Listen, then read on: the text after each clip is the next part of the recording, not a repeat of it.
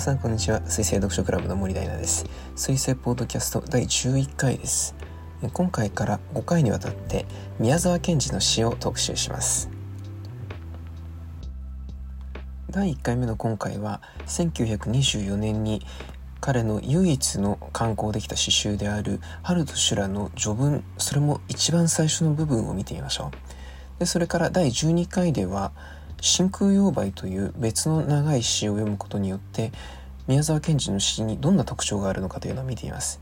13回では宮沢賢治が生きていた時代というのはどんな時代だったかというのを把握した上で第14回で文化人は皆何かしらの形でどっかのタイミングで宮沢賢治について語る機会を持つということについてお話をした後一番最後の第15回ではもう一度宮沢賢治の詩に戻ってくることによって、まあ、他の材料も考え合わせながら人が言葉を持つというのは一体どういうことなのかということについてお話をしようかと思います。宮沢賢治って国民的な作家といってももはや差し支えない人物ではありますよね。まあそれは良くも悪くもではあるんですけれど、まあ、必ずどこかで、えー、誰もが出会う人物名として宮沢賢治という名前はあると言ってもはやいいと思います。私が一番最初に宮沢賢治に出会ったのは、えーと、記憶にはないんですけれど幼い頃に読み聞かせてもらったっていうことはありますね。まあ、それは母親がそういうふうに言っているからその時の記憶をなんとなく覚えているようなうーん感触があるだけでちゃんと読んだのって10代の後半からだったんです。で子供の頃の曖昧な記憶っていうのはそうだなえっ、ー、とこれは私自身は一切もう覚えてない記憶なんですけれど3歳ぐらいの頃にどこかに両親と3人で旅行に行ってその旅館の窓の外もう真っ暗になった窓の外を電車が走り抜けていったとでその光景を見た時に3歳の私が「銀河鉄道の夜みたいだね」って言って両親が驚いたっていうエピソードをたびたび聞くんですがそれが全然覚えてないんですよ。でその当時おそらく母から読み聞かせをしてもらっていたんですがどちらかというとタイトルに聞き覚えがあるのってセロ引きの合詞とかその辺りだったんですね。銀河鉄道の夜読んだのはやっぱり18歳になってから大学入ってからだったな。その子供の頃の曖昧な記憶からはどこか土臭いような泥臭いようなうんいやもうちょっと実感に即して言うと田舎の寂しさっていうのがどうしてもあってそれが嫌いだったような気がするんですね。ただそのその感覚っていうのはある意味正しくてですね、まあ、それは後々わかるわけですが彼は農学者であって、まあ、その農学に進んだっていうのは父親のの質屋だとか古着屋の仕事っていうのが嫌だったからというのもあったんですけれど彼は寂しさを物語化することにものすごく長けていた書き手だったんですね。なので幼い頃の私がもうほぼ唯一と言っていいぐらいの宮沢賢治に対する印象っていうのは、うん、やはり何も根拠がなかったというものではなくって彼の来歴っていうものからにじみ出てくるものを感じ取ってたんじゃないかなと思います。まあ、ただ彼の童話っていうのはあるいは小説と言ってもいいけれどもそれを読む人はものすごく多いんですが詩を読む人っていうのは今も結構少ないようなんですね。私も読書会で宮沢賢治っていう名前を隠して春と修羅の詩を読んでもらったりするんですがまさかこんなに難しい文章を宮沢賢治が書いていたと思わなかったっていう感想を結構聞くんですよ。えー、彼が唯一生前出版した詩集っていうのが「春と修羅」っていう詩集でこれは1924年に刊行されてるんですね。で彼自身はその後も続編を発表するつもりで自分の手元にある作品たちには第2週第3週っていう風に分けて、えー、名付けて整理していたんです。この春と修羅の一番最初に序文、まあ、序っていう一文字で表されているんですが、この文章の冒頭部分がすごく有名なフレーズなんです。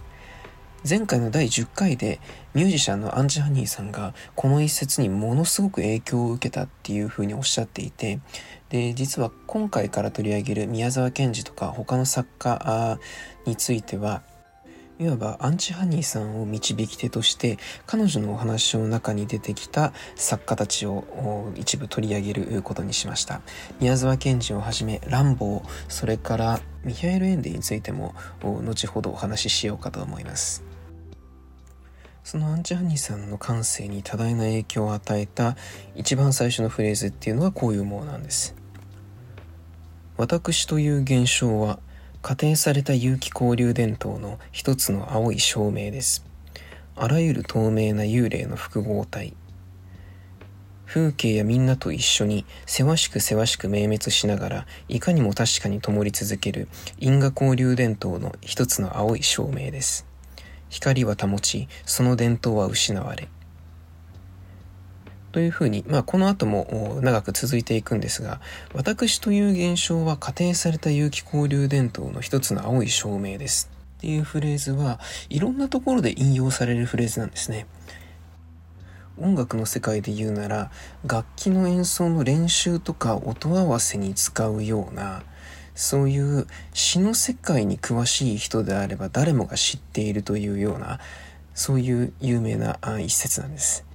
でこの文章何が面白いのかというと自分という存在を肉体とか精神とかっていう言い方をするんじゃなくって現象っていう言葉で一つにまとめてるっていうところがまず面白くてですね。これは主観っていう見方から自分を見るとなかなか出てこない言葉でだいぶ客観視しないと現象っていうふうには捉えられないんですね。でしかもその現象っていうのが伝統の青い光の明滅として語られているっていうこのイメージの作り方がものすごく映像として記憶に残りやすいんですね。それから一つの生命っていうものを伝統としてというか電気として描くっていうこと自体が全く新しい発想なんですよ。まあこれ時代的なものかもしれないなというお話は後々するわけですがでこの詩の一節への反応って意味不明っていう反応かあるいは自分の中に新しいジャンルができたっていう、まあ、自分の感性の中に新しいフォルダーができたというような、まあ、現代風に言えばそう言えるんでしょうかね。そういう感動を受け取るか読者の反応が2つにきっぱり分かれるんですよ。おそらく作者である宮沢賢治はですね童話小説の方は分かりやすい言葉で書いて詩の方は分かりやすさを気にせず難しい表現をどんどん使うというふうにもう明らかに住み分けをしてるんです。宮沢賢治ってこう一般読者の中でもものすごく人気だし日本文学研究の研究者の間でもすごい人気なんですよ。あのこの間え、ー、とこれ神戸新聞のついこの間ですね、8月22日の報道で、えー、新しい情報が出てきました。の宮沢賢治がその春と修羅を詩人の三木露風に検本して、しかも露風は感想を書いて宮沢賢治に返信してたっていうことが分かったんですよ。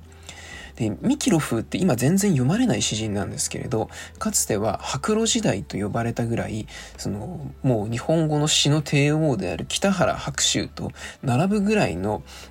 知名度を持っていた詩人なんですね。作風的に言うと、うーん、そうだな。結構難しい文体で、割と幻想的な、それもダークな、ちょっと今風に言うと、ゴシックな、ゴスな作風を、まあこれ北原白秋も持っていたセンスですけれども、そういったものを詩に結晶化させていた人物なんです。もうデビュー作からずっと有名なトップに躍り出てる人物だったんですが、その彼に宮沢賢治が自分のデビュー作を渡していたと。で、この資料っていうのが、露風の故郷の、その、兵庫県たつの市が所蔵する、三木露風の直筆ノートに経緯が書かれていたのが、新たに発見されたっていうことなんですね。で三木露風って実はその自分が誰かに送った手紙の内容っていうのを直筆のノートに書き写す習慣があったらしいんですよ。だからこれを確認できたと。で、そのノートに書かれていた文章っていうのが、まあ、これは、えー、宮沢賢治に送った文章ってことですね。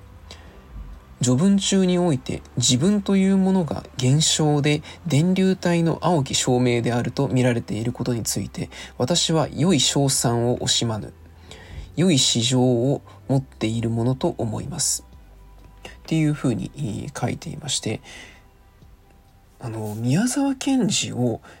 デビュー直後に評価できた人っていうのはものすごく少数なんです。まあ、これは、えー、後々にも活躍していく草野新平っていう詩人が最初に、最初っていうわけでもないか、その詩人として多分一番最初に反応したのは草野新平。それから、物書きとして本当の本当に一番最初に、えー、この春と修に反応できたのは、当時、読売新聞に連載を持っていた辻淳っていう思想家ですね。彼が一番最初に評価したんですが、ただ、えっ、ー、と、宮沢賢治と三木露風の接点っていうのは、今までほとんどの文学研究者が想定してなかったはずです。それぐらいこの二人っていうのは、だいぶ作風に隔たりがある。だからこそ、これはかなりの発見だなと思います。まあ、私自身は宮沢賢治に浸水したことっていうのはなくって、多分いい読者であったことも一度もなかったんじゃないかなと思うんですよ。だから多くの人が宮沢賢治に感じている魅力ってあんまり理解できないというか実感できないんですが、こう人は彼の思い描いた世界を自分でも見たいと思って見ようという願望を抱くんですね。なので彼がこう、これからお話しする北上川の川辺で鉱石を拾っていたようにして、ページの上の言葉っていうのを拾っていくわけです。